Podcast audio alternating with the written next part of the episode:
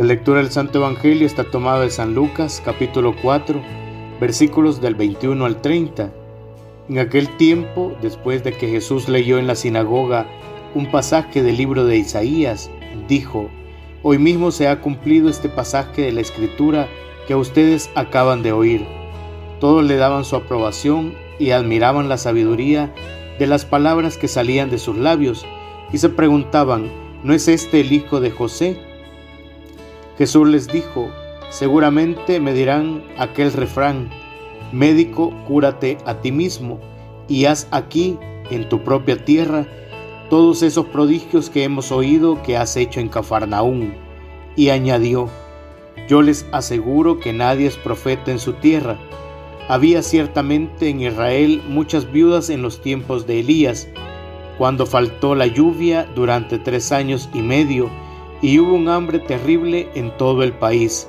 Sin embargo, a ninguna de ellas fue enviado Elías, sino a una viuda que vivía en Sarepta, ciudad de Sidón. Habían muchos leprosos en Israel en tiempos del profeta Eliseo. Sin embargo, ninguno de ellos fue curado, sino Naamán, que era de Siria. Al oír esto, todos los que estaban en la sinagoga se llenaron de ira y levantándose lo sacaron de la ciudad y lo llevaron hasta un barranco del monte sobre el que estaba construida la ciudad para despeñarlo. Pero él, pasando por en medio de ellos, se alejó de ahí. Palabra del Señor, gloria y honor a ti, Señor Jesús.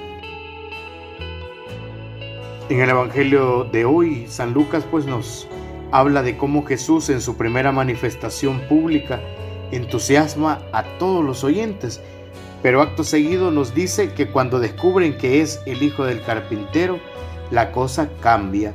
Lo rechazan, lo dejan de un lado. Para su propio pueblo no puede ser un profeta, un enviado de Dios. Si caemos en la cuenta, hoy sigue pasando igual. Nos cuesta trabajo creer en un Dios liberador que se manifiesta de la forma más sencilla, que no viene sobre un trono ni es un potentado importante, ni un religioso de élite, tampoco un hacedor de milagros, sino que Dios a través de su Hijo se hace presente en los oprimidos y en todas las personas que viven en la soledad o en la marginación. Jesús es quien acerca la buena noticia, la salvación, quien nos ayuda también y nos anima a trabajar por un mundo más justo y más humano donde todos tengamos una vida digna y llena de amor.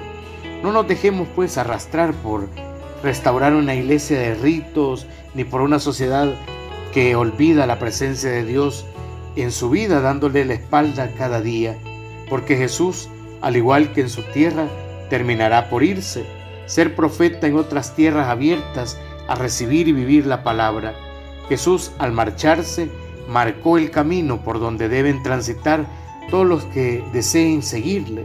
Recordemos que nadie es profeta en su tierra. En este caso, abonemos nuestra mente y nuestro corazón para recibir al verdadero profeta, a Jesús, el Hijo de Dios. Seamos generosos con nuestros hermanos más necesitados. Amén. Oremos. Tantas veces me olvido de ti, Señor. Vivo superficialmente Finjo que tú existes. Sin embargo, el encuentro contigo es lo más hermoso que nos puede suceder. No permitas que te expulsemos de nuestros días, de nuestra historia, porque solamente contigo nuestra vida tiene sentido. Amén. En el nombre del Padre, del Hijo y del Espíritu Santo. Amén.